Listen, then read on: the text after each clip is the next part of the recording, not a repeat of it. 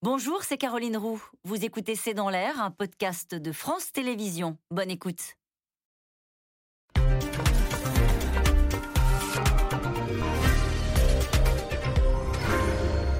Bonsoir à toutes et à tous. Nous attendons vos questions SMS, Internet et réseaux sociaux pour alimenter notre discussion. Cette fois-ci, le doute n'est plus permis. La cinquième vague s'est abattue sur la France. Le nombre de contaminations augmente de 40% par semaine et les scientifiques sonnent de nouveau l'alerte. Malgré un taux de vaccination très élevé, le Covid et le variant Delta continuent de faire planer une ombre sur les fêtes de fin d'année. Et déjà, certains pays européens rétablissent des restrictions. C'est le cas euh, de l'Autriche, des Pays-Bas, de certains landers allemands et même du Portugal d'ailleurs, qui est l'un des pays euh, les mieux vaccinés au monde et qui veut prendre les devants pour éviter le pire justement au moment euh, de Noël. Alors où en est-on précisément en France? Est-ce que des mesures de restrictions sont déjà envisagées Comment ça se passe en Autriche, où les non-vaccinés ont été confinés? Y a-t-il vraiment une ombre qui plane sur cette fin d'année? Covid Encore un Noël gâché? C'est une question. C'est le titre de cette émission. Avec nous pour en parler euh, ce soir, Patrick Pelot, vous êtes médecin urgentiste au SAMU de Paris, vous êtes président de l'Association des médecins urgentistes de France. Ève Roger, vous êtes directrice adjointe de la rédaction du Parisien aujourd'hui en France. Je cite votre dernière enquête du jour, 80 ans et pas vaccinés. Et alors, ces personnes à risque qui refusent toujours la vaccination contre le Covid, vous nous en parlerez tout à l'heure. Christine Rousio, vous êtes professeure émérite de virologie à la faculté de médecine Necker. Je rappelle que vous êtes membre des académies de médecine et de pharmacie. Enfin, Philippe Amouyel, vous êtes épidémiologiste, professeur de santé publique, directeur général de la Fondation Alzheimer. Et je rappelle que vous êtes l'ancien directeur de l'Institut Pasteur de Lille. Bonsoir à tous les quatre. Euh, merci de participer à ce dans l'air en direct. Je me tourne vers vous, Christine Rouziou. La cinquième vague, on l'annonce, c'est, elle est là. Est-ce que c'est sérieux? Oui, c'est sérieux. C'est évident que c'est sérieux. Euh, c'est sérieux, mais c'est assez différent des, des, des, fois précédentes. Donc, on, est, euh, on, a, on a tous les outils pour euh, l'atténuer. elle ne va pas être aussi haute. on parlera sans doute du risque hospitalier. Pour moi, ce qui compte le plus, c'est vers quelle mesure il faut aller. Alors le gouvernement. Mais avant d'aller vers les mesures, si vous le voulez bien, euh, faire un constat ensemble dans cette première partie d'émission, parce que ça fait quelques semaines qu'il y a des alertes, euh, qu'il y a des épidémiologistes, des virologues, euh, des membres du conseil scientifique qui sonnent l'alerte. Là, ce matin, on le verra, ils étaient tous de sortie et vous êtes tous là sur les plateaux en ce moment avec nous et on vous en remercie. On sent bien qu'il y a quelque chose qui est en train de se passer et qui est un peu différent euh, de ce qu'on pouvait commenter il y a encore quelques jours et quelques semaines. C'est un peu différent, mais ça va quand même beaucoup plus vite que la musique. On est quand même assez surpris, d'autant que, bien sûr, on est dans un contexte vaccinal assez élevé, mais pas assez, hein, parce que 75% c'est bien, mais ça fait 25% qu'ils ne le sont pas, et dans des populations qu'il faut absolument, enfin, je pense qu'il faut vraiment développer ce point-là. Euh, le virus Delta, euh, il est à 100%, et hein, encore sur l'enquête flash euh, euh, de fin octobre. Et puis, et puis, on a évidemment ce risque de nouveaux variants. alors, le variant anglais, qui est un sous-variant du virus Delta, le, le AY4.2 et 4.2, a l'air bien aussi de se transmettre. On ne sait rien encore de son pouvoir pathogène, mais disons que c'est le delta qui nous préoccupe. Toujours. Parce qu'il euh, il a quand même été très vite dans les pays du Nord avec le froid sans doute, mais avec un contexte épidémiologique, social, sanitaire assez différent de chez nous. Philippe Donc, on a une situation française française et on verra que c'est, j'allais dire, parfois quand on se compare, on se rassure. Euh, quand on voit ce qui se passe en Europe du Nord, on se dit qu'on n'en est pas encore là, mais peut-être que c'est ce qui nous attend. Euh, avec vous, Philippe Amouyel, cette phrase de, euh, d'Olivier Véran, ministre de la Santé, la circulation du virus s'est accélérée de l'ordre de 30 à 40% d'augmentation par semaine. On l'entendait plus, Olivier Véran. Il revient avec des messages d'alerte sur une contamination qui, en fait, se répand partout en France. Oui, en effet, et en plus, on est en sortie de, vacances scolaires. Euh, on est en suite de, de week-end prolongé du 11 novembre. Donc, toutes les occasions de se retrouver qui peuvent expliquer en partie cette accélération et donc une situation euh, avec une cinquième vague. Euh, le, professeur Delfrécy dit ce matin, la cinquième vague, elle est là, ça on l'avait compris, mais on va la voir sur les semaines qui viennent. Et c'est visiblement les semaines qui viennent qui inquiètent les épidémiologistes. Et oui, parce que la transmission, après, elle se fait de manière, on dit exponentielle, c'est-à-dire que ça se multiplie par deux toutes les semaines. Or, 10 000, euh, puis 20 000, et donc voilà, ça peut monter. Alors ce sont les contaminations. Hein. Il faut être bien précis là-dessus, ce n'est pas les hospitalisations, ce sont les contaminations. Alors forcément, au bout d'un certain temps, les hospitalisations vont bouger, mais on n'est pas dans la situation euh, de novembre 2020 où là, C'est ces éléments-là qu'on regardait en particulier. Alors pourquoi ça vous inquiète? Bah, Pourquoi ça inquiète? Parce que c'est vrai que c'est important de, peut-être s'arrêter là-dessus. C'est-à-dire qu'on entend des grands scientifiques qui viennent dans les médias à grande écoute dire attention, il y a une alerte, on ne sait pas comment va se passer l'hiver, attention, on ne sait pas comment vont se passer ces fêtes de Noël, et en même temps on nous dit ne vous inquiétez pas, il n'y a pas d'hospitalisation. Alors qu'est-ce qu'il faut entendre? Ce qu'il faut comprendre, c'est qu'on a, depuis la vaccination importante qu'on a en France, un découplage entre la poussée épidémique, et la crise sanitaire, c'est-à-dire la saturation des hôpitaux. Euh, on pourrait imaginer qu'avec le Covid, comme cet été, on n'a pas eu quand même trop de souffrance dans les hôpitaux, même si certains départements ont beaucoup souffert. Là, on se trouve dans une situation où on voit réapparaître ce qu'on n'avait pas vu l'année passée, c'est les syndromes grippaux, les bronchiolites, les gastroentérites, qui, elles, vont potentiellement, parce qu'on avait ça les années précédentes, venir envahir l'hôpital à partir du mois de décembre. Donc ça, plus un peu de Covid, ça pourrait remettre à nouveau l'hôpital à genoux, repartir en crise sanitaire. Donc c'est ça qu'il faut essayer de compenser Pour l'instant, on en est à Evroger à mise en garde. Oui, alors c'est une mise en garde et en même temps, il, faut essayer d'expliquer aussi aux gens que le, vaccin, on est tous très, bien vaccinés, ça on a ne cesse de le répéter, mais le vaccin ne protège pas de l'infection, pas complètement. C'est-à-dire qu'on n'est protégé qu'à moitié de l'infection. Donc ça, il faut que les, que les, gens comprennent que le vaccin protège des formes graves, donc de l'hospitalisation, mais pas de l'infection. Et forcément, mécaniquement, des gens qui ont été affectés, même s'ils n'ont pas de comorbidité, même s'ils sont jeunes, même s'ils sont vaccinés, bah parfois, il y en a certains qui vont être obligés d'être hospitalisés, peut-être d'aller en réanimation. Donc il faut quand même réduire et tenter de réduire ces contaminations pour pas qu'il y ait un effet euh, boule On n'est pas en train de rechercher l'hospitalisation zéro. Non, c'est impossible. C'est impossible, surtout qu'on l'a vu, il y a 25% de gens qui ne sont pas vaccinés. Et donc, euh, euh, mais en tout cas, réduire que, que cette vague soit pas trop forte, même en termes de contamination, c'est une façon aussi de protéger l'hôpital. Hum. Patrick Pelot. Euh, il y a beaucoup de choses à dire. Et, euh, Sur la situation française, on va dire. La situation française, euh, il va falloir à un moment donné sortir du fait qu'il n'y a pas que la Covid-19, il y a tous les autres malades. On n'est pas à la cinquième vague. Pour nous, on est à la sixième vague. Parce qu'il y a une vague, ouais, parce qu'il y a une vague qui est passée un peu inaperçue, c'est la vague psychiatrique. Ça a eu hmm. des conséquences. Ça a eu des conséquences sur le psyché, sur le psyché global du pays, sur le moral. Qu'est-ce qui sature à l'heure actuelle les lits de pédiatrie? C'est la pédopsychiatrie, parce que les enfants l'ont très mal vécu. Il y a des enfants qui ont mal vécu le fait qu'ils sont sortis de l'école, le fait qu'il y a eu ces vacances comme ça qui sont arrivées, ça a déboussolé tout le monde. Donc on est à la sixième vague. C'est bien que le professeur Delfrécy voit toujours juste devant sa porte, mais il y a l'ensemble. Et l'ensemble, c'est très bien de dire que la pandémie n'est pas finie, mais nous, ce qu'on voit sur le terrain à l'heure actuelle, c'est plutôt les autres malades. Et il y a une saturation. Ça veut dire que vous ne voyez pas les, les malades du Covid? Non.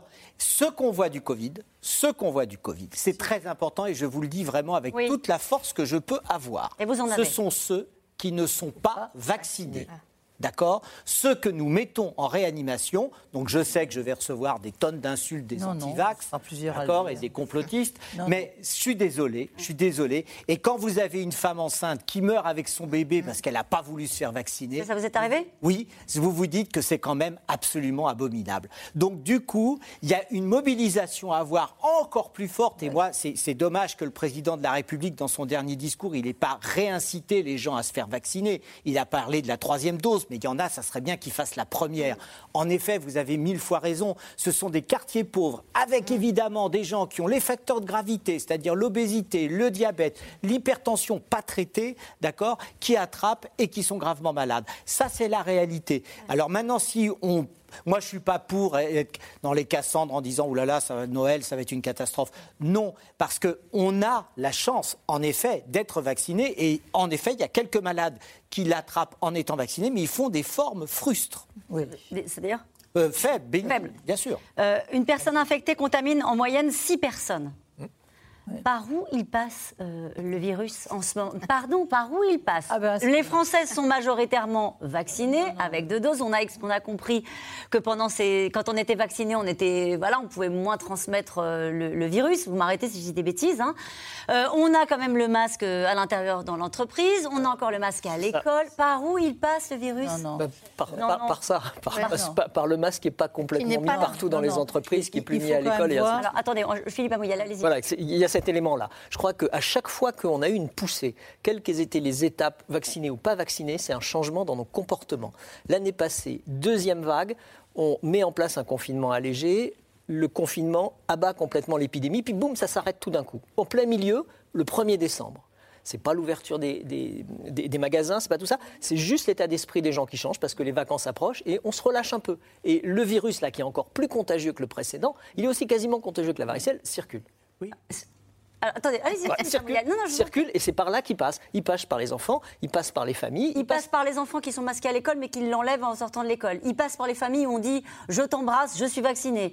Euh, il passe dans les entreprises où on, se refait la bise et on se refait la bise. on se refait la bise. Et il passe aussi par certains membres du gouvernement parce que euh, le Premier ministre et, euh, le ministre de l'Intérieur ont été critiqués pour non-respect des gestes barrières.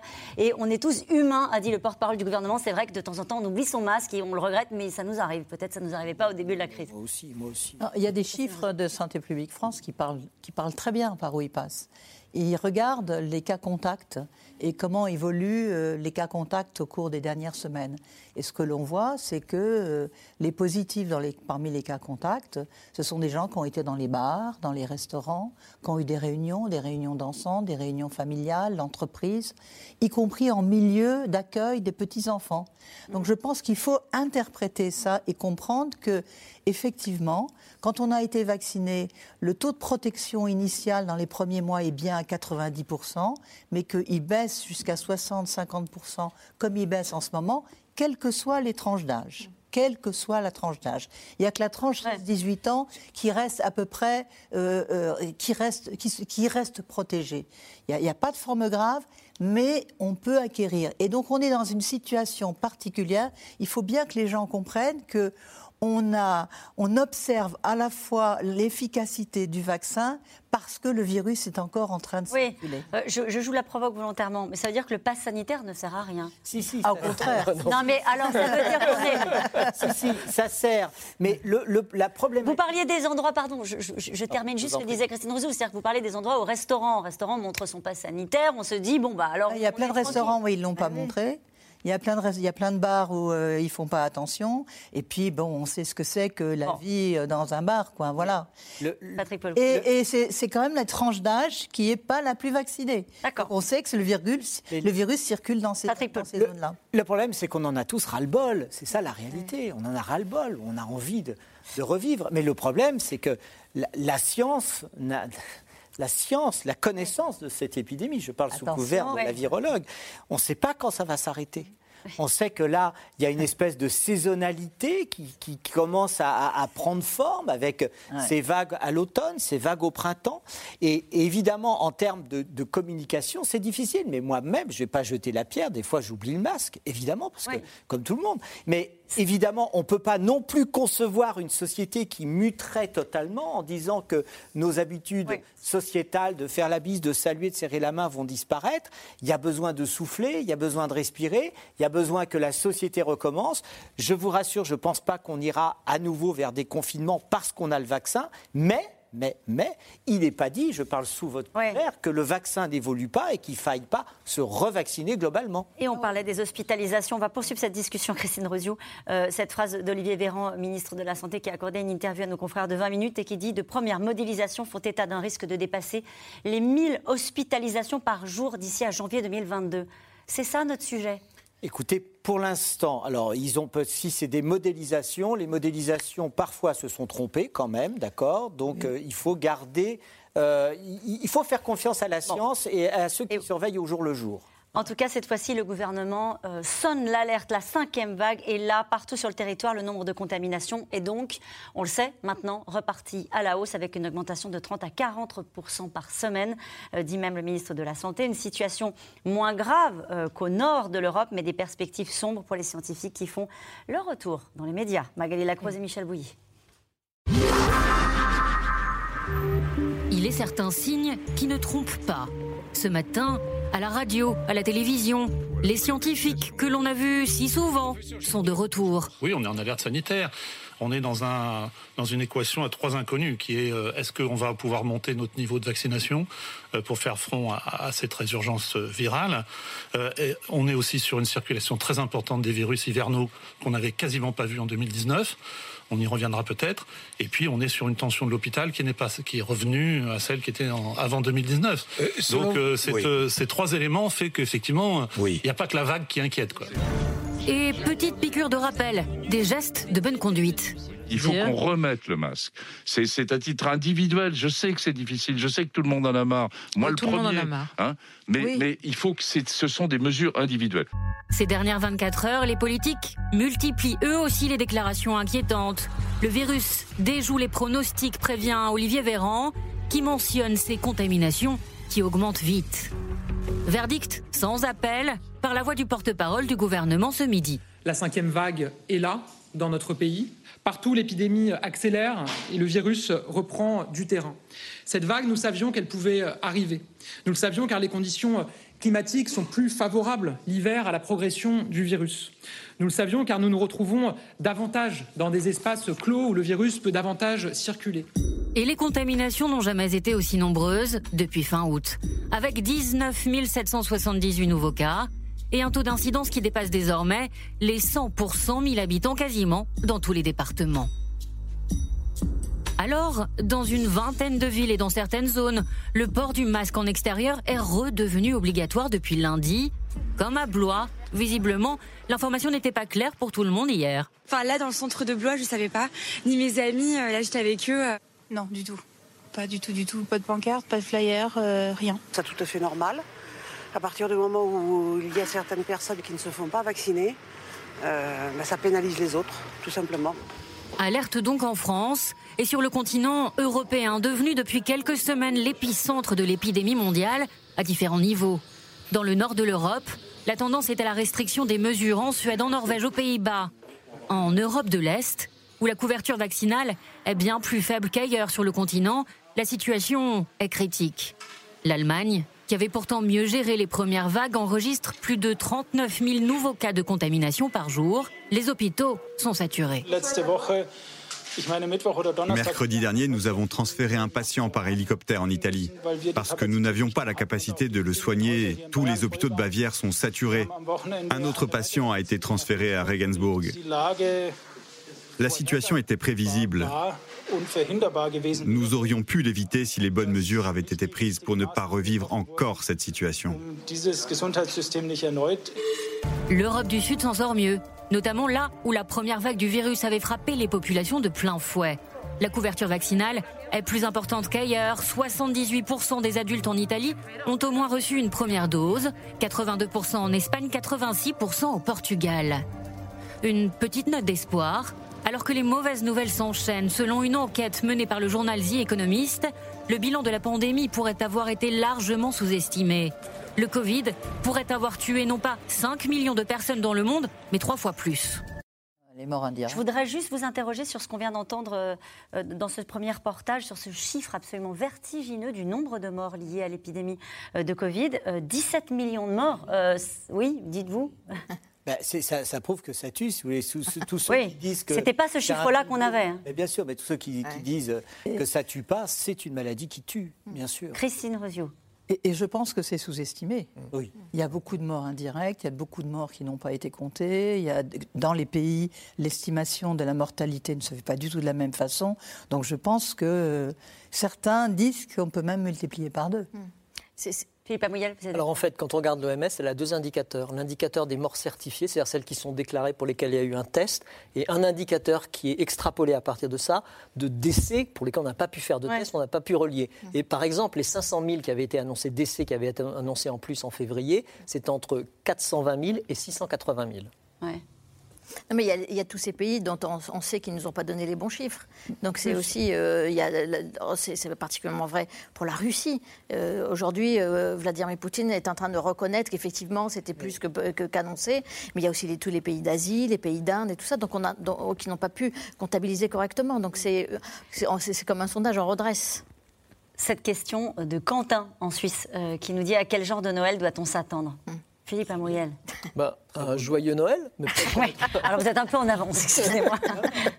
peut-être, peut-être, Alors chacun son tour, s'il vous plaît. Peut-être qu'on mettra, peut-être qu'on mettra le masque, qu'on protégera certaines personnes qui ne seront pas encore vaccinées, mais ça aura probablement rien à voir avec ce qu'on a connu l'année passée, si c'est pour assurer Quentin. Oui, mais, oui, parce que c'est vrai qu'on voit qu'en Europe du Nord, on est déjà en train de prendre des mesures euh, de restriction. Je pense aux Pays-Bas qui vont rétablir des restrictions pour euh, euh les une sorte de couvre-feu. Euh, il y a d'autres pays du Nord qui où l'Allemagne, on a vu, qui se retrouve dans une situation difficile. On se dit, est-ce que c'est pas ce qui nous attend dans un mois? Il y a des simulations qui ont déjà annoncé ça il y a déjà plus de deux ou trois semaines. C'est-à-dire que l'Allemagne, les Pays-Bas, euh, la Slovénie, la Finlande, la Grèce vont avoir ce genre d'événements. D'autres pays ne vont pas les avoir, le Portugal, parce qu'en fait, euh, il y a trois éléments qui interviennent là-dedans. Il y a le taux de vaccinés, il y a le taux d'immunisés, c'est-à-dire les gens qui ont été en contact avec le virus, il y a l'âge de ces populations, et il y a après les mesures qui ont été mises en place et qui ont été maintenues de mesures barrières. C'est ces quatre éléments qui ont été pris par l'OMS pour faire ces, ces modélisations, et on se rend compte que quand on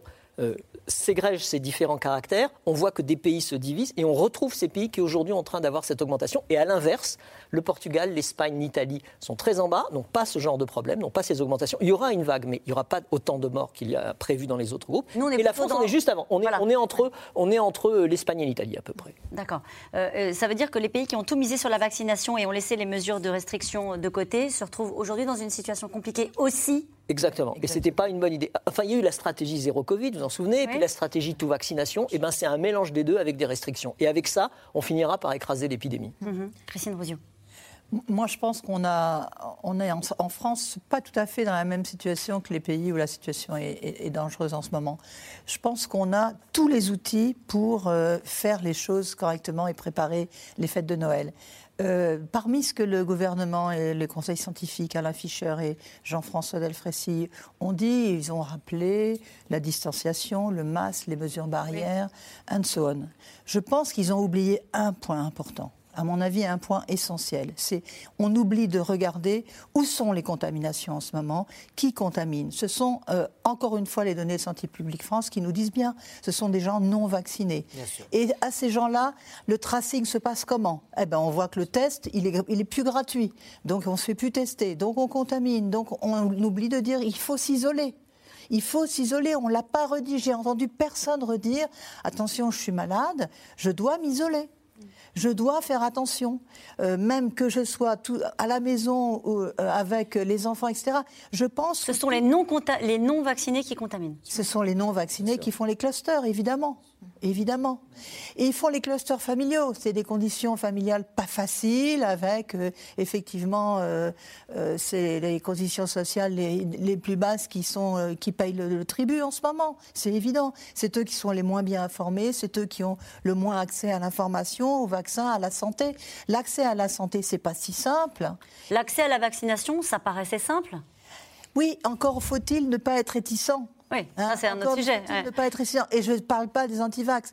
Donc je pense que tout ce travail vers ces populations, c'est pas uniquement le travail vers les mamies au fin fond de la campagne à qui on va amener un autobus. Il y a un travail vers des populations jeunes qui sont en train d'être hospitalisées et de mourir, même des femmes enceintes, alors que simplement on n'a pas le fait le aller vers les populations qui sont le plus à risque, qui vont travailler, euh, qui amènent les enfants à l'école, etc.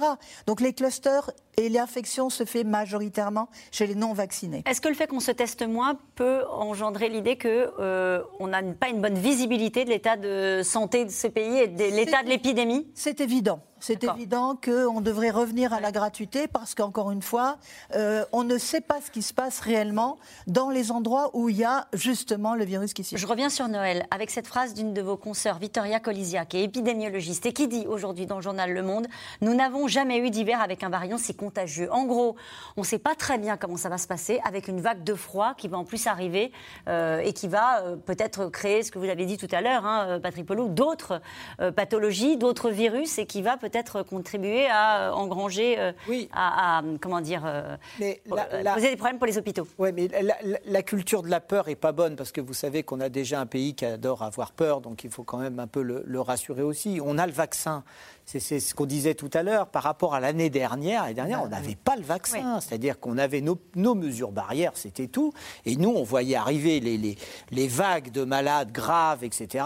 On avait été obligé de tout déprogrammer on n'en est pas là. Ce qu'on vous dit, c'est la vérité. C'est-à-dire que ceux qui sont graves sont ceux qui ne sont pas vaccinés. Donc pourquoi on a dit on, ne rend, on ne, les, tests ne sont plus gratuits? Parce qu'on a dit il y a le vaccin. Il ne faut pas oublier que ces tests sont encore gratuits si c'est une prescription médicale. Bon, d'accord, c'est le, le, lien, le lien est tenu, on, est d'accord. Mais c'est pour inciter à la vaccination. Il y avait quelque chose d'intéressant. Maintenant, moi, je crois que les fêtes de Noël se passeront très bien, mais c'est là où. Très bien, comment Bah, très bien comme là, très, bien avec un masque, très bien, comme là, si, si, si, si la campagne de vaccination redémarre. C'est vrai que là, quand on assiste à des centres de vaccination qui ferment, on se dit on a, on a peut-être par euphorie du fait que l'épidémie, on avait l'impression qu'elle était derrière nous, elle est encore présente, il faut réouvrir les centres de vaccination et réinsister pour que les gens se vaccinent. Moi, je, pense que euh, si vous, avez remarqué qu'aujourd'hui, le ministre de la Santé, euh, Jean-François Delfrécy,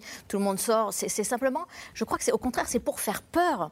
Et, parce qu'on a remarqué que quand les gens avaient peur, et eh ben, ils se tenaient à carreau. Et là, je pense que tous les gens qui ont entendu que l'épidémie reprenait, je peux vous assurer qu'aujourd'hui, au bureau, il y avait plus de monde qui portait le masque, qu'on fait plus attention à la distanciation sociale, qu'aujourd'hui, dans les, dans les bars et les restaurants, on avait comme tendance vraiment, effectivement, à le laisser tomber au cinéma. Je pense que parce qu'on leur dit attention, attention, attention, et si vous continuez comme ça à Noël, vous aurez des problèmes, parce que c'est ça, ça, votre interrogation.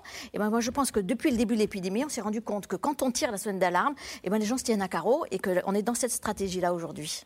Le problème, c'est qu'il y a des pays qui sont très bien vaccinés, qui sont des pays modèles. Je pense au Portugal, avec le Premier ministre qui vient d'annoncer euh, aujourd'hui qu'il allait prendre les devants et envisager certaines euh, restrictions. Là, on se dit, est-ce que c'est pas ce qui nous attend aussi? Par exemple, on l'a vu dans ce reportage, réinstaurer le port du masque obligatoire dans les rues, partout, parce que là, c'est un peu disparate, euh, les règles. Alors, très concrètement, l'idée, c'est d'anticiper. On n'avait pas assez fait, hmm. maintenant on le fait. Quand on voit arriver euh, nos collègues, ce que fait le Portugal les, ministres, et c'est ce que fait le Portugal parce que c'est lui qui est le mieux protégé. Donc, c'est un exemple, entre guillemets, à suivre de remettre le port du masque. Maintenant, il faut le faire maintenant pour éviter que, justement, on ait un pic de contamination, Covid, mais aussi autres virus cet hiver. Et là, on aura un problème si les, services de réa étaient saturés, mais pas qu'avec du Covid. C'est ça, c'est ça le point. C'est bien ça le sujet. Hein. C'est exactement, c'est exactement ça le sujet. Alors maintenant, si on prend l'exemple de l'OMS, on a toujours parlé des 500 000 morts qu'ils ont annoncé. Mais dans le modèle, ils ont fait des simulations de ce qu'on pouvait faire pour diminuer ça. Et un, une, des, euh, une des simulations, c'est le port du masque dans 95% des pays qui ne le portent plus de manière systématique. Et on s'aperçoit qu'avec ça, on tombe à 120 000, 120 000 décès au lieu de 500 000 décès supplémentaires. Donc on a des moyens. Il y a la vaccination, bien sûr, mais on a toujours ces plafonds de verre, ces, ces gens à convaincre. Il faut continuer, il faut insister, mais il faut reprendre des mesures barrières simples. Ça a très bien marché l'hiver dernier pour la grippe, la gastro, et oui, ça a protégé de l'ensemble des autres virus. Exactement. Et à ce moment-là, si on arrive à éviter cette surcharge hospitalière, pas que à cause du Covid, on aura tout gagné pour Noël. Ça veut dire quoi? Ça veut dire dire aux Français simplement retour du masque obligatoire dans la rue, partout, avec retour, pardon, retour des sanctions, des verbalisations. Non, non, non, non, non, ah il, faut, parler. les Français sont intelligents, on comprend. On n'est plus au début, on ne savait pas ce qu'il fallait faire. Ça, c'est clair. Mais il faut un message simple mm. au niveau national. Le problème, c'est qu'il y a eu des notions de territorialisation, des préfets qui ont sorti des arrêtés disant que maintenant, il faut que tout le monde y aille, comme on a fait dans les écoles. Et hop, tous les enfants reprennent le masque dans toutes les écoles, puisqu'on est tous, on est à quasiment au-dessus de 100, on est au-dessus du seuil d'alerte. Donc il n'y a aucun problème là-dessus. Par exemple, à l'extérieur, il faut le porter intelligemment. Euh, quand vous promenez votre chien tout seul à 2 h du matin, ça ne sert à rien de le mettre, ça ne sert à rien de verbaliser pour ça. En revanche, quand vous êtes un samedi après-midi dans une rue densément peuplée avec beaucoup de monde que vous rentrez, sortez des magasins, là, il faut peut-être le mettre. Par exemple, sous passe sanitaire, il faut aussi, quand même, dans le lieu public, continuer à porter le masque parce que le passe sanitaire n'est pas un passe vaccinal. Et quand vous avez une personne qui s'est fait tester il y a 72 heures et qu'on sait que le virus il peut mmh. commencer à se répandre à partir de la 48e heure. Masque dans les bars. Le masque dans les bars. Bien sûr. Hmm. Ah oui. Mais, mais c'est pas choquant. Et puis je pense qu'on a, on a, on a un pays et un peuple qui aurait cru qu'on allait respecter tout. Mais oui, mais ça a marché. on, disait. On disait, oh là là, ils vont pas respecter le hmm. confinement. On a un peuple qui est vaillant, qui est courageux et qui est hmm. intelligent. oui. N'en déplaise aux détracteurs de la France, on est comme ça, on est râleur, je vous l'accorde, on est râleur, mais, mais on est un peuple vaillant et qui a obéi. Nous avons obéi et on obéit si c'est cohérent. En effet, là, vous avez un taux de reproduction qui dit que bon, bah, finalement, ça vaut le coup de remettre le masque. Disons-le, mais une bonne fois pour toutes, si d'un coup on fait une mosaïque de mesures. c'est ça qui est en train de se passer. Mais oui, mais les, gens, ils vont s'y perdre. Et puis, c'est pas simple, même, même, pour nous, on finit par plus savoir s'il faut le porter ou pas le porter. Mais l'important, là, c'est de redire ça c'est la, saturation des hôpitaux, bien sûr, mais ça, c'est un, vrai sujet à part. C'est-à-dire qu'on a toujours autant de fermetures de lits, hein, près de 20%. On a un désengagement, un Ça aussi, c'est nouveau par rapport à la situation. Mais on n'avait pas ça avant, mais on en a déjà parlé dans votre émission, mais il y a un renoncement général. Moi, on n'a jamais vu ça, des collègues qui vous disent « je m'en vais peu importe ce qu'il y a derrière, je m'en vais ». Ce renoncement, c'est une baisse de morale générale qui est sans doute une conséquence de ce qu'on a vécu avec les saturation, hein, sans doute ça. Ça a mal été appréhendé par les pouvoirs publics et par les responsables des hôpitaux, ce qui fait que là, il y a une vraie crise de l'hôpital. Et c'est sûr que si jamais il y avait une saturation, mais elle est peu probable grâce à la vaccination, s'il y a une saturation, je ne sais pas comment on ferait. Parce qu'on ne va pas dans la crise, on ne va pas dans le mur, nous y sommes. Nous y sommes. Oui. Ah, pour l'hôpital. Oui, pour l'hôpital. Pour l'hôpital. Voilà, c'est ça. Pour, la, pas pour la crise ah, pour la crise Non, mais c'est important de le dire. Oui, oui, il me manquait la fin de la phrase. Allez, en tout cas, euh, on parlait des mesures de restriction. L'Autriche n'a pas fait dans le détail face à la progression euh, de l'épidémie. Le gouvernement a décidé d'imposer un confinement, tout simplement, aux non-vaccinés. Une mesure qui a surtout provoqué une ruée vers les centres de vaccination. Reportage sur place, Juliette Vallon, Stéphane Lopez avec Barbara Steck. À Vienne, les décorations de Noël ont déjà envahi les rues de la ville. Au marché, les Autrichiens flânent. Mais pour pouvoir profiter d'un bon chocolat chaud, il faut d'abord présenter un certificat de vaccination. Depuis lundi, adultes et enfants de plus de 12 ans non vaccinés sont priés de rester à la maison. Je trouve ça bien que les non-vaccinés soient confinés. Si on avait plus de vaccinés, on aurait moins de problèmes, comme c'est le cas en Espagne ou au Portugal, avec un taux de 80% de personnes vaccinées. Je me sens beaucoup plus en sécurité dans mon club de sport ou au restaurant. Pour les enfants, c'est sûr, c'est très difficile comme mesure. C'est très fort. Mais en général, quand les parents vont se faire vacciner, ils emmènent leurs enfants. Donc si ça peut inciter les familles à y aller, alors pourquoi pas? Même avec un test, impossible d'aller au restaurant. Les non-vaccinés n'ont plus le droit de sortir de chez eux, sauf pour aller travailler, à l'école ou faire des courses de première nécessité. Face à la cinquième vague, les autorités ont décidé de serrer la vis. L'incidence chez les personnes vaccinées diminue, mais elle continue à augmenter de manière exponentielle chez les personnes non vaccinées. Nous avons donc décidé aujourd'hui qu'il y aura un confinement pour les personnes non vaccinées en Autriche. Les non vaccinés au banc de la société ont manifesté le week-end dernier. Jenny, 30 ans, y a participé. Cette assistante dentaire brave le confinement et campe dans un parc de la ville avec une quinzaine de réfractaires pour dénoncer des mesures qu'elle juge autoritaires. Donc c'est ici que je dors, que je me change. Il y a un peu toutes mes affaires ici. Là, c'est mon lit. Là, il y a mon duvet avec ma couverture. Nous, ce qu'on pense, c'est que chacun devrait faire ce qu'il veut. On doit pouvoir laisser les gens dire non au vaccin.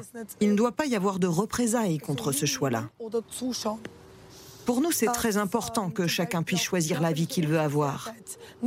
La liberté physique n'est plus du tout protégée.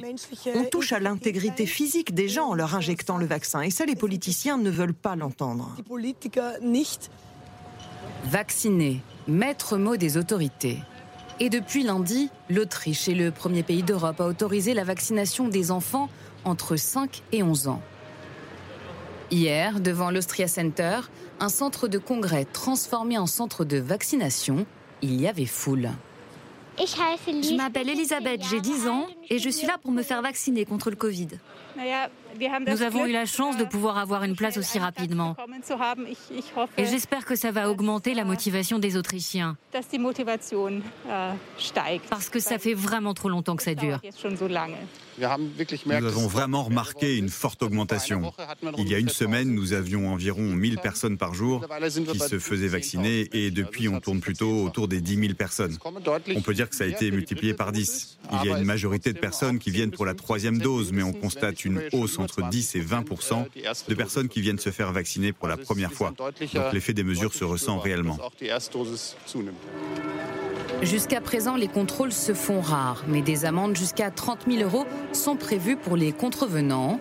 Les autorités estiment que le confinement des non-vaccinés porte déjà ses fruits. Les opposants, eux, seront de nouveau dans la rue samedi. Et cette question de Noël en Maine-et-Loire, euh, à quand le vaccin obligatoire? Il est urgent de prendre cette décision, non euh, je ne crois pas qu'on y arrivera. Il y a plusieurs étapes avant le vaccin obligatoire. Vous voyez, on a déjà conditionné la troisième dose euh, pour, pour le pass vaccinal pour les plus de 65 ans.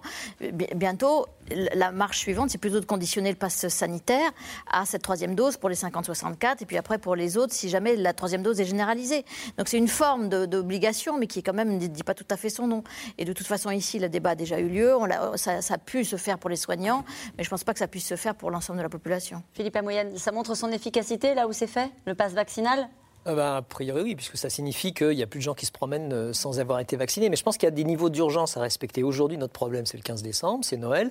Il faut vacciner les plus fragiles pour éviter la surcharge hospitalière. Après, il faut réfléchir, il faut discuter, il faut qu'il y ait des discussions parlementaires sur une obligation vaccinale et avoir un douzième vaccin qui soit obligatoire dans la liste des vaccins français. Vous dites qu'il faut réfléchir à l'obligation vaccinale Non, il ne faut pas réfléchir, il faut en discuter. Comme il faut discuter aussi de la vaccination des enfants. Oui. Oui, c'est ça, c'est réfléchir. Mais c'est, oui, mais c'est pas l'imposer, c'est pas l'imposer, c'est faire participer les gens à la discussion. Mais comment on va aller chercher ceux qui ne sont pas vaccinés? On voit bien, et vous avez fait d'ailleurs une enquête hein, sur les plus de 80 ans qui refusent de se faire vacciner, alors, que typiquement ils sont dans la cible de ceux qui sont à risque. Mais ce, qui est frappant, c'est qu'on l'a dit, la plupart sont dans la pauvreté et l'isolement, et ils restent chez eux, et ils ne bougent pas, ils disent il n'y a pas de raison que je me fasse vacciner, puisque je ne bouge pas et que je ne vois personne. Donc ça, c'est la première raison. Et puis, il y en a une euh, qui est extraordinaire, qui s'appelle Marceline, elle a 92 ans. Elle a eu le Covid l'année dernière ah et elle, s'en est sortie. Donc elle dit oh bah là, il n'y a aucune raison que maintenant je me fasse vacciner. J'ai 92 ans. Et eh ben, elle, elle pose pas de problème. A priori, moins, mais quand même, elle n'a pas sa deuxième dose. Il lui manque quand même sa deuxième dose à Marceline. Oui. Je pense qu'il faut aussi bien rappeler que les gens qui ont eu le Covid, auxquels on fait une première, une première dose, ça renforce vraiment l'immunité. On a les gens infectés et immunisés et, vaccinés ont finalement une meilleure immunité même que ceux qui ont eu deux doses. Donc je pense que ça, il faut le rappeler, c'est nécessaire, y compris parmi les infectés, c'est nécessaire de se faire vacciner. On est quand même mieux protégé. Je pense qu'il y aurait besoin que le gouvernement communique correctement sur le timing de la vaccination. Mm. Euh, là, on nous dit euh, ça va être ouvert pour les 50-65 euh, ans. À partir de décembre. Ah, oui, tout ça pourquoi? Parce que à Santé publique France, on regarde 18-49 et, et 49-65, donc on ne comprend pas au milieu. Mais au milieu, c'est une cible, à mon avis, extrêmement importante, à qui il faut dire mais vous aussi, vous aurez votre troisième dose. Mais il faut quand même attendre que les six mois, etc., etc. Donc on est dans un, on a un timing qui doit prendre en compte le timing des différentes vaccinations des différents. Donc il faudrait plus simplement dire aux gens à partir du, moment où vous êtes vacciné depuis six mois, faites votre troisième dose, ça serait plus simple. C'est ce qu'il va falloir faire. C'est ce qu'il va falloir faire. On sait que chez tout le monde, quelle que soit la tranche d'âge, y compris à 30 ans, le taux d'anticorps baisse et, il baisse à six mois. Les publications de, euh, de Taroff et, de Lévin, c'est six mois. On ne va pas imaginer que ça ne va pas continuer à baisser à un an. Donc cette date de six mois, elle n'est pas anodine. Plusieurs papiers montrent vraiment que c'est en train de baisser et donc, euh, pour le moment, on est protégé des formes graves, mais quand même, on, est de moins en moins protégé. Ça se joue maintenant, ça, Christine. Ça se joue maintenant. C'est-à-dire, ce message-là, ça peut être important, ce que, ce que vous dites, c'est-à-dire dire très simplement aux Français qui ont été vaccinés, qui ont suivi hein, les, protocoles et les calendriers qui avaient été établis par le gouvernement. Si ça fait six mois, allez-y, on rouvre les centres de vaccination. C'est peut-être ce qui peut permettre de protéger Noël et le reste de l'hiver. Je trouve qu'on prend un petit peu de retard. Moi, je suis comme M. Amouyel. Je pense que c'est maintenant que tout se joue et que plein de gens seraient prêts à je suis dans les six mois, c'était le mois de juillet. Quel que soit mon âge. Voilà. Maintenant, les comorbidités, je pense qu'il faut vraiment renforcer les comorbidités. Je pense qu'il faut même rajouter les patients VIH. C'est ma casquette VIH, mais il faut absolument que les patients VIH aient leur troisième dose, eux aussi. Il n'y a pas de raison. Et donc, je, crois que euh, renforcer, souligner auprès des comorbidités, ça va vous vraiment vous protéger et vous ferez peut-être une petite grippe si jamais vous l'attrapez, mais vous n'irez pas en réa. C'est quand même l'objectif. C'est pas un objectif dans la vie d'aller en réa. Non, ça c'est sûr. Patrick. le, la, notion et ces, catégorisations par l'âge, je pense que c'est idiot. Euh, c'est-à-dire qu'en effet, je suis complètement d'accord avec vous, il y a des gens qui méritent d'être vaccinés, même s'ils ont moins de 50 ans. Euh, les VIH, euh, on n'a pas insisté suffisamment sur les personnes qui sont atteintes de cancer, par exemple. Mais il y a aussi toutes les personnes qui sont déjà avec deux doses, mais qui sont au contact de la population, les caissières des supermarchés, nos, amis éboueurs, etc., qui sont... Mais tous les gens qui ont arrêté le télétravail. Hein, voilà, le télétravail, qui sont au contact, ce qui veut dire que, et, là, je, comprends qu'ils restent arc-boutés dans l'idée de dire on fait des catégories d'âge pour que chacun aille au centre de vaccination selon... Mais je pense que c'est dépassé. Et en effet, je pense qu'il faut aller beaucoup plus vite. Mm. Et, de toute façon, il faut vacciner massivement, quel que soit l'âge. C'est ça, il y a tout un tas de, gens qui ont euh, moins de 50 ans et, qui seraient absolument prêts à aller se faire vacciner d'une troisième dose. Je vais vous dire, là où il y a eu, la, là où il y a eu une, vraiment une, lutte, une, lutte des classes sociales à l'hôpital, c'est quand on a dit on vaccine les plus de 50 ans. Évidemment, les catégories socioprofessionnelles les plus âgées à l'hôpital, ce sont les médecins. Ce qui fait que vous avez plein de personnels, notamment des infirmières qui étaient en réanimation au contact des malades graves, qui n'ont pas été vaccinés et qui voyaient des fois des médecins qui voyaient jamais de malades du Covid vaccinés. Ça a fait une lutte des classes. Mais ce que je voulais dire, il y a urgence, mais pas tant que ça, parce qu'en réalité, l'ouverture aux plus de 18 ans, c'était fin mai. Donc si vous calculez bien, fin mai plus la deuxième dose fin juin, ça nous amène les six mois fin décembre. Ça veut dire que c'est pour ça que le gouvernement, pour l'instant, ne, parle pas, parce qu'on attend la haute autorité de santé, mais ça veut dire que d'ici la fin décembre, la, majorité des gens ne, seront pas dans leurs six mois. Non, les 30-40 ans. Donc, euh, on arrive. 40 ans non, dit euh, Christine. C'est à partir de, les plus de 18, c'est euh, nous, les plus de 50, c'était mi-mai, et les plus de 18, c'était fin mai. Donc, résultat, ça veut dire. On est encore dans les temps. On va, on va y arriver début, début 2022. Mais je crois que c'est toujours l'idée de passer un message simple. Voilà. voilà. vous êtes à six mois de votre dernière dose, vous vous faites vacciner. Pas parce que est-ce que j'ai 50 ans, est-ce que j'ai bah oui, mais on peut pas. je peux y aller on peut pas. On a le droit d'aller dans un centre de vaccination. C'est ça qui serait. Il faut des messages simples. Là, c'est urgent. On fait dans la simplicité. On y va à la serpe et donc on dit euh, ce, point-là est important. Ça me rappelle quand on a commencé à vacciner, où on a dit il faut d'abord vacciner ceux qui ont plus de 80 ans, puis ensuite et tout le monde a explosé ça. Est-ce qu'on peut parler du monulpiravir Monupiravir. Voilà, mais vous le dites, moi c'est normal, c'est votre métier. Mais euh, est-ce que ça, c'est pas aussi un des. On n'a pas parlé, dans notre boîte à outils, le masque euh, et tout ce que vous avez, les gestes, tous les gestes barrières que vous avez évoqués pendant cette émission, naturellement la vaccination, une accélération sur la vaccination et les nouveaux traitements? Alors, les nouveaux traitements. Alors, il y a, les traitements par anticorps monoclonaux qui ne sont pas assez utilisés à l'hôpital en ce moment. Ça, bon, c'est euh, Jean-François Delphissy relance. Sur Molnupiravir, euh, on a uniquement un communiqué de presse. Moi, j'ai pas vu les données virologiques complètes, j'ai pas vu le, le, papier complet, pas plus que sur la molécule de Merck que sur la molécule de Pfizer. Ce sont des antiviraux. C'est-à-dire qu'on n'est pas du tout avec la même démarche des anticorps monoclonaux qui touchent euh, au système immunitaire. Là, on touche au cycle de multiplication du virus. Alors, le, le, molécule, la molécule de Merck, c'est euh, un antiprotéase associé à, un ritonavir qui est des médicaments qu'on utilise. Je ne peux pas vous contredire là-dedans. Voilà, c'est des médicaments qu'on utilise dans le VIH, donc on connaît, on sait, on sait ce qui va se passer. Voilà, c'est euh, euh, il y a des enzymes qu'il faut bloquer dans le cycle de réplication. Mais est-ce que c'est une bonne nouvelle? C'était la question. Très bonne nouvelle. Bon, très bonne nouvelle. Le seul problème, c'est que on en a acheté 50 000, mais on ne peut pas encore les donner parce qu'on n'a pas encore toutes les données de sécurité, etc., etc. Ce sont des. Alors, c'est écrit dans tous les jours des pilules, c'est pas des pilules, c'est des gélules. Euh, et c'est assez rigolo parce que toutes les photos, c'est des gélules. Euh, c'est avantageux, ça marche très bien pour réduire le, risque de forme grave. Et s'il faut les donner dans les 4-5 jours. C'est dans la boîte à outils de toutes les solutions qui sont proposées pour qu'on évite les cas graves. Début 2022, euh, le gouvernement devrait mettre en disposition. Est-ce qu'il y a une expression qui a totalement disparu des débats euh, concernant ces, sujets, de santé, c'est l'immunité collective hmm c'est encore un objectif ou avec le variant Delta, avec cette épidémie qui nous joue des tours C'est-à-dire qu'il n'y a pas que l'immunité collective, mais c'est un objectif. Le jour où on aura, enfin, l'épidémie se freinera massivement le jour où tout le monde aura été en contact d'une manière ou d'une autre avec le virus. Quand? Ou le vaccin. Quand? Ben, euh, les projections, ça fait les projections, ça fait le printemps. On va laisser finir Philippe Les projections, ça fait le printemps 2022, grosso modo. En ça. France? Un peu partout en Europe. Avec la vague qui est actuellement, on va avoir là encore une progression dans le nombre de personnes qui sont en contact. Après, il va falloir maintenir cette immunité avec les rappels, les vaccinations. Mais à ce moment-là, on, on, risque d'avoir une baisse significative. Aujourd'hui, qu'est-ce qui fait la, le, problème C'est les non-vaccinés. Bien sûr, c'est ça. Mais vous, vous, dites ça, et en même temps, il y a tout un tas de pays, euh, de continents même, où on est très peu vaccinés. Et on voit aujourd'hui que euh, quand on fait la, la photographie en prenant un tout petit peu de recul de cette pandémie, c'est l'Europe qui est la plus touchée. Or, c'est l'Europe qui est très vaccinée. Comment est-ce qu'on l'explique? Pas partout. Je pense qu'il y, a deux choses. Il y a le problème de la densité des populations, il y a le problème de l'âge des populations. Les populations en Europe sont les populations les plus vieilles, qui sont les plus à risque, qui transmettent le plus, et ainsi de suite. Donc euh, c'est tous ces éléments globaux. Mais on va finalement rattraper à différentes phases. Mm-hmm. On n'est pas tous au même moment de sa vague. On n'est pas tous au même moment de l'épidémie. Mm. Nous, on a un peu d'avance, les autres ont un peu de retard, mais à un moment, ça va finir par s'équilibrer et tout le monde aura vu de près ou de loin le virus. Sauf que dans certains pays où il circule beaucoup moins, il va falloir quand même penser à les vacciner.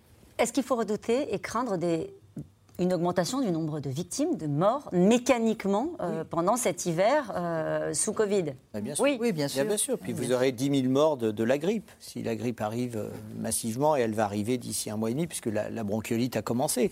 Ça, c'est toute la saisonnalité des épidémies que tous les, les, infectiologues connaissent parfaitement. Au laboratoire, nous, on voit toujours le, virus, virus respiratoire arriver. voilà et, euh, une grosse vague, et juste après commence la, grippe. Toujours, tous les ans, c'est comme ça. Mais la difficulté, vous disiez tout à l'heure, il faut mobiliser les Français sur le geste barrière avant Noël si on veut justement que les fêtes de fin d'année se passent euh, du mieux possible. Le problème, c'est que pour faire peur, il faut, euh, c'est terrible, hein, mais il faut qu'on ait des images aussi d'hôpitaux saturés. Il faut qu'il y ait des. et pour l'instant, on a l'impression que cette cinquième vague, elle est là, mais qu'elle est pardon de le dire comme ça, un peu indolore. Oui, mais ce qui est plutôt vrai, puisqu'on voit bien qu'à l'hôpital, on est à 1200 euh, patients en réanimation, il y a 7000, on, on part de bas, mais c'est sûr que mécaniquement, ça va augmenter. Mais je ne suis pas sûre qu'on fasse peur avec les morts, c'est évidemment ça. Mais on fait peur aussi, sur, regardez, sur, le, rythme de vie. Voilà, si on leur dit, euh, si on continue comme ça, a priori, vous, craignez quoi? Vous craignez le couvre-feu, vous craignez de ne plus pouvoir sortir le soir, vous craignez d'être reconfiné? Et c'est ça la crainte principale. Et c'est vrai que... Euh, on voit dans certains pays, mais pour l'instant, ça ne guette pas la France. C'est exclu. Alors, ah comme euh, je ne ah suis pas Gabriel ah Attal, il a dit que c'était exclu à l'instant T. Oui, au moment où on parle. Voilà. Mais tout, euh, tout évolue. on, est au rythme. C'est le virus qui fait. c'est le virus qui fait la politique. Vous avez vu l'élection américaine, ça fait. Il va faire la politique avec l'élection euh, présidentielle française. C'est le virus qui fait la, les, problématiques sociales, économiques. C'est lui qui mène le monde. Et, quand vous parlez de l'Europe, où vous, vous, dites fort justement qu'on est très touché, mais il faut comparer ce qui est comparable. Vous avez plein de pays d'Afrique, il n'y a pas de système de santé publique. Vous on ne sait pas, ce qu'ils sont en train de vivre. pas ce qui passe. Quand vous regardez ce qui se passe en Amérique du Sud, bon bah là c'est pareil. Hein, euh, Bolsonaro au Brésil, il va bien se garder de dire qu'il y a une surmortalité encore qui commence. Alors, Et puis Poutine, c'est alors là, alors là, c'est la dictature. Donc de toute façon, Poutine, il dit. Bon, on sait que ça se passe pas bien. Ah, bien sûr que ça se passe pas bien puisque leur vaccin fonctionne pas. Alors, euh, on parlait tout à l'heure euh, naturellement de, la vaccination. Ça reste encore un tabou en France, la vaccination des enfants. Le ministre de la Santé ah. n'écarte pas totalement l'idée, l'hypothèse, mais il attend la validation des instances sanitaires européennes comme toujours. Euh, certains pays comme les États-Unis, Israël, le Venezuela ou encore le Cambodge ont déjà commencé les injections sur les plus petits. Juliette Perrault et Laure Callot. Revue des troupes un peu spéciale pour le Premier ministre cambodgien. Dans la salle ce jour-là, ses propres petits-enfants, ainsi que ceux des représentants du gouvernement. Photo de famille donc, pour promouvoir la vaccination des 6-12 ans. En tout, près de 2 millions d'enfants. Il ne faut pas considérer cela comme une course au vaccin, mais le Cambodge a le devoir de protéger la vie de son peuple et a le devoir de rouvrir l'économie, y compris l'éducation.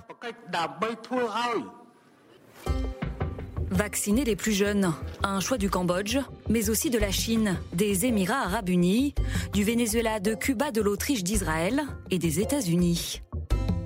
Début novembre, les autorités sanitaires américaines ont autorisé la vaccination pour les enfants de 5 à 11 ans avec le vaccin Pfizer. 28 millions de jeunes Américains sont désormais eux aussi éligibles à la vaccination et mon administration est prête. Nous sommes prêts dès aujourd'hui, nous sommes organisés et nous avons un plan pour le lancement de cette vaccination. Effet immédiat dans ce centre de vaccination en Pennsylvanie, avec des enfants un peu inquiets mais qui peuvent compter sur la présence rassurante de super-héros. Regarde de ce côté. C'est ton frère, non? Ce sont mes garçons, Colin et London, que nous avons tous les deux vaccinés ce soir. Ils ont 7 et 5 ans, nous sommes très contents qu'ils aient enfin pu avoir le vaccin. Est-ce que ça vous inquiétait qu'ils ne soient pas vaccinés? Je ne dirais pas inquiète, mais on attendait ça avec impatience, dans l'espoir, vous savez, d'un retour à la normale. Un retour à la normale qui semble encore bien loin. Ici, le Covid-19 a touché près de 2 millions d'enfants, parmi eux 140 morts, et serait responsable de près de 9000 hospitalisations. Alors, depuis le mois d'août, les soignants sonnent l'alerte, dépassés par l'ampleur du phénomène. La semaine dernière, quand j'ai travaillé, j'ai vu 10 enfants par jour atteints du Covid. On a admis 4 de ces enfants en soins intensifs en une nuit. Ce n'est jamais arrivé pendant cette pandémie, c'est sans précédent. J'encourage tout le monde à prendre le variant Delta au sérieux à cause de sa transmissibilité. Il est très contagieux et nos enfants deviennent malades. Des hospitalisations qui s'expliquent par un taux d'obésité des enfants bien supérieur aux États-Unis et un mauvais accès aux soins, notamment pour les populations défavorisées. Alors les médecins le martèlent, il faut vacciner les plus jeunes et tentent de rassurer les parents sur les éventuels effets secondaires, notamment les risques d'inflammation du muscle cardiaque. Ce que nous savons des enfants plus âgés, c'est que la myocardite est un effet secondaire rare et que chaque enfant aux États-Unis qui a eu une myocardite s'est complètement rétabli. Le très faible risque de myocardite avec la vaccination est dérisoire par rapport au risque très élevé de maladies cardiaques graves liées au Covid. Une balance bénéfice-risque sur laquelle la France, elle aussi, s'interroge. En juin dernier, le Comité consultatif national d'éthique a publié un avis plutôt tranché. À ce jour, la vaccination des enfants de moins de 12 ans ne semble pas éthiquement et scientifiquement acceptable. En grande partie parce qu'il n'existe aucune étude évaluant la sécurité des vaccins contre le Covid-19 dans cette population. Mais aujourd'hui, face à la cinquième vague qui s'installe dans le pays, le sujet revient sur la table. Sans grand enthousiasme parmi les parents, ils ne font pas partie des personnes à risque, donc je vois pas l'utilité en fait. Sans consensus parmi les épidémiologistes. Mais je pense que ça serait une bonne mesure et je pense que les autorités vont donner le feu vert. Pour l'instant, en France, il n'y a pas lieu d'envisager la vaccination des enfants. On verra dans quelques mois, euh, au fonction de l'évolution de l'épidémie. Patienter, c'est aussi pour l'instant l'option retenue par le gouvernement. Olivier Véran a indiqué hier que la France attendrait l'avis de l'autorité européenne du médicament pour vacciner les plus jeunes. Elle devrait statuer en décembre. Une question de Lucie dans les Landes. La vaccination des moins de 12 ans n'est pas obligatoire, mais ai-je le droit de faire vacciner mes enfants si je le souhaite? Je pense qu'il y a un certain nombre de circonstances et d'enfants qu'il faudrait vacciner et pour lesquels il faut avoir le droit de vacciner. Ceux qui vivent avec des patients qui ont un cancer, une immunosuppression, qui sont à la maison, euh, ceux qui sont euh, en contact avec des personnes âgées, des refus de vaccins, etc. Je pense que quand même, il y a une classe d'enfants sur lesquels il faut faire attention, il faut les protéger et il faut qu'ils protègent leur environnement familial, social et, sanitaire. une classe où il y a un enfant avec une leucémie, il faut faire attention. Il y a, il y a quand même un certain nombre de cas. C'est les recommandations qu'on vient de, communiquer à l'Académie de médecine, avec l'idée que euh, on a écrit euh, il y a des avantages et des inconvénients. Hein. Euh, moi, je, virologue, j'en vois plus d'avantages que d'inconvénients. C'est-à-dire qu'il euh, faut bloquer cette circulation du virus. Hein. Euh, c'est sûr que l'immunité anti-coronavirus, on la sait, hein, avec les coronavirus et les virus des rhumes, ça persiste pas beaucoup, mais quand même, ça fait partie de l'arsenal. C'est les enfants qui sont réservoirs, réservoirs dans leur milieu social et familial. C'est vraiment assez important. Ensuite, c'est vrai qu'ils développent une très bonne immunité.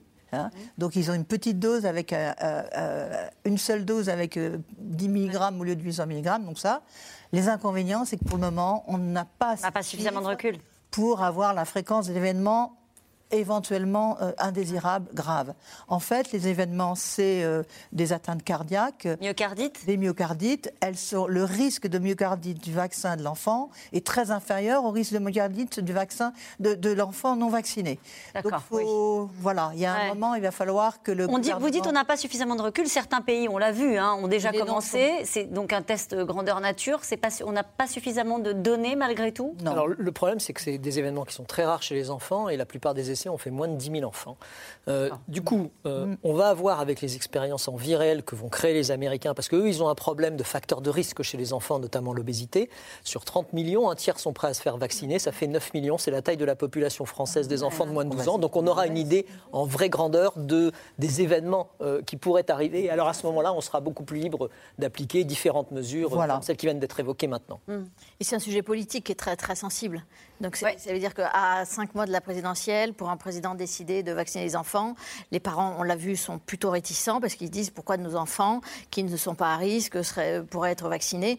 Donc je pense que c'est un, sujet euh, très très inflammable mm. et que, qui va être sans doute repoussé au début 2022. Et si c'est pas indispensable, je ne suis pas sûre que la décision soit prise. D'autres pays européens sont en train de le faire oui, On l'a vu, l'Autriche, qui, outre le pass vaccinal, a décidé euh, d'avancer sans forcément l'avis des autorités sanitaires européennes sur ce sujet-là. Oui, tout à fait. Nous, normalement, il est prévu que s'ils arrivent dans, 15 jours, ou éventuellement au plus tard à la fin de l'année.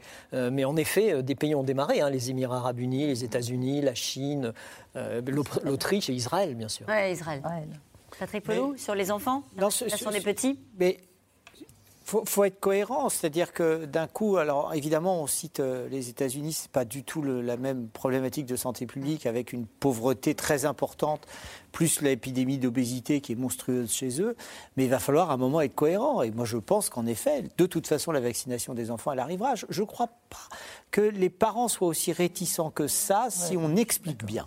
Mais il y, a, tout un travail de pédagogie. Souvenez-vous ce qui s'est passé en mars, euh, en avril 2020, quand d'un coup les formes de Kawasaki sont arrivées, c'est-à-dire des atteintes des enfants.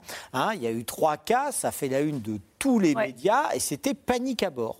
Trois cas. Bon, donc évidemment, c'est inhérent à, une maladie euh, virologique euh, de, ce type, mais ça veut dire qu'il peut y avoir des cas graves et que si on veut arrêter l'épidémie, il faudra vacciner les enfants. Ça, me paraît euh, logique. Mhm. Alors évidemment, on retombera sur l'obligation vaccinale des 11 vaccins qu'avait voulu Agnès Buzyn et qui a été faite, et finalement, finalement c'est passé.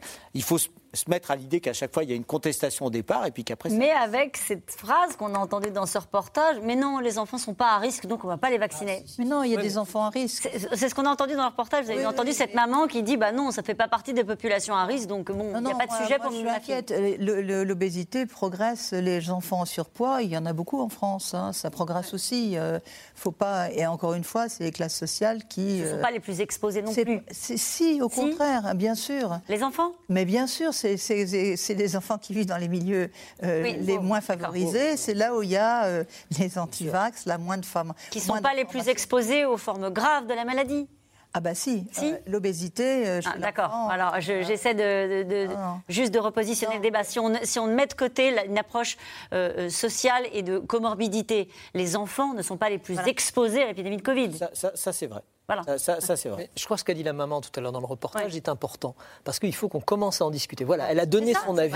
Il faut commencer à discuter largement euh, au niveau des médias, au niveau des médecins, au niveau. Parce que le sujet va se poser. Parce que la question va se poser. Alors si on le prépare, ce sera beaucoup plus simple de le mettre en eh ben, œuvre après. Merci de l'avoir fait, en tout cas d'avoir commencé à le faire. Nous venons maintenant à vos questions.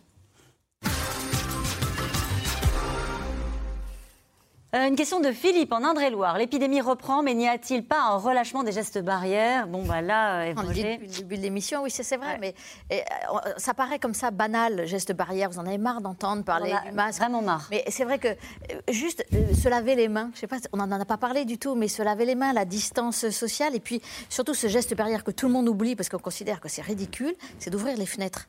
Et c'est vrai qu'aujourd'hui, ouvrir les fenêtres, il fait, je sais pas, 10, 13 ou 14 dehors. C'est vraiment un réflexe à avoir parce que c'est ultra simple, mais c'est ultra efficace. Donc c'est vrai que ce, relâchement des gestes barrières, plus de deux dans on, on en a ras-le-bol d'en entendre parler, mais d'une certaine façon, c'est comme ça que nos vacances ne seront pas pourries.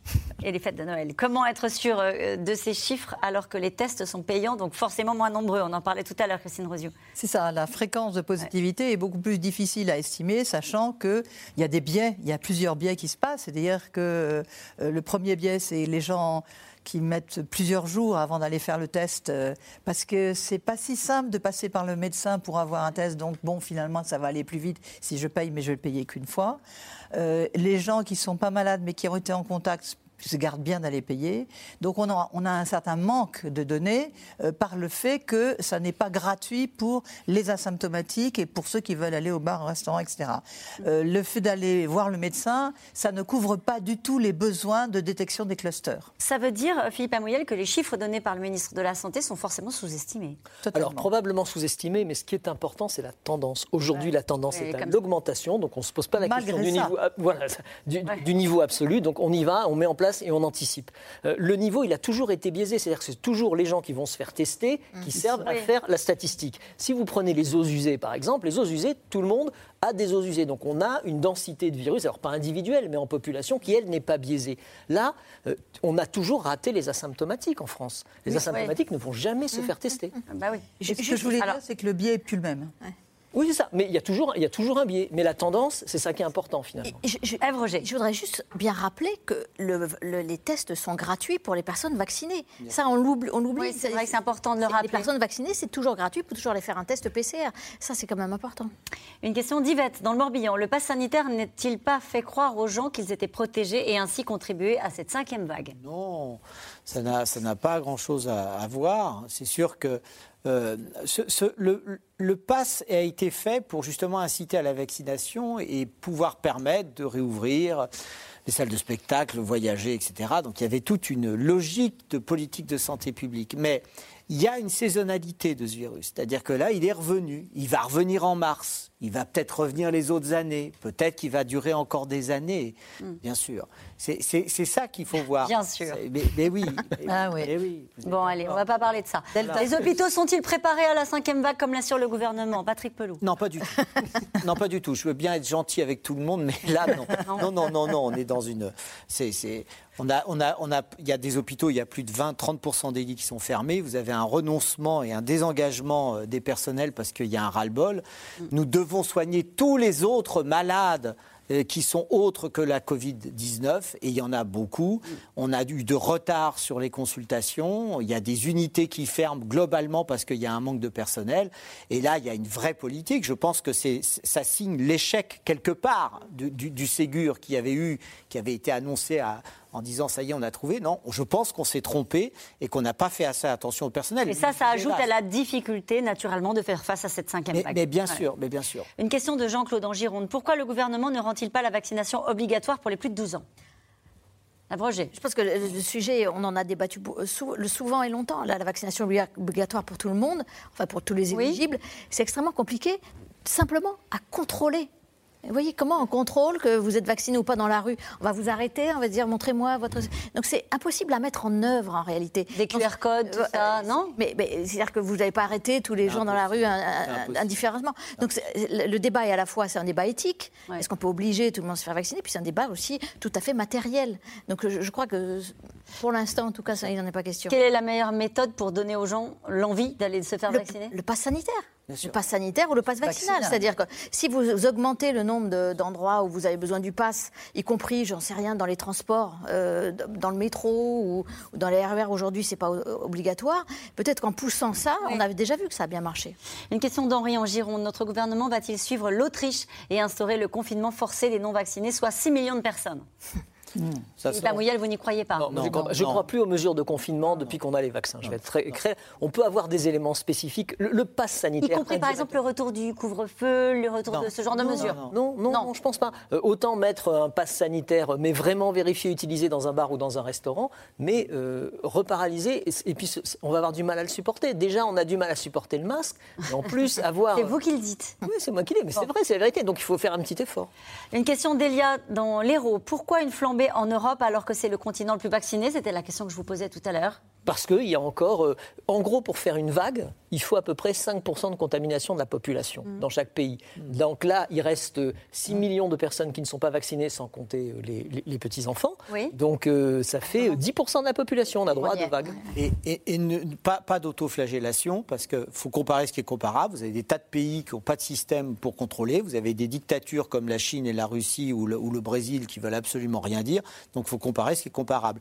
et la contamination a repris, hein, soit dit en passant, aux États-Unis notamment.